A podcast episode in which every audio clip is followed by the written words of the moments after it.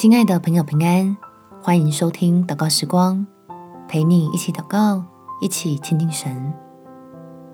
走平安的路有太多好处。在约翰福音第十六章三三节，我将这些事告诉你们，是要叫你们在我里面有平安。在世上你们有苦难，但你们可以放心，我已经胜了世界。如果你现在遇到困难，耶稣就是平安的道路。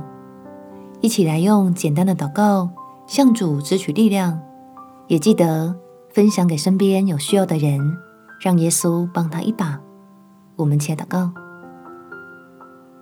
主耶稣，求你在这动荡变化的环境中带领我，让我跟随你走上一条平安的道路。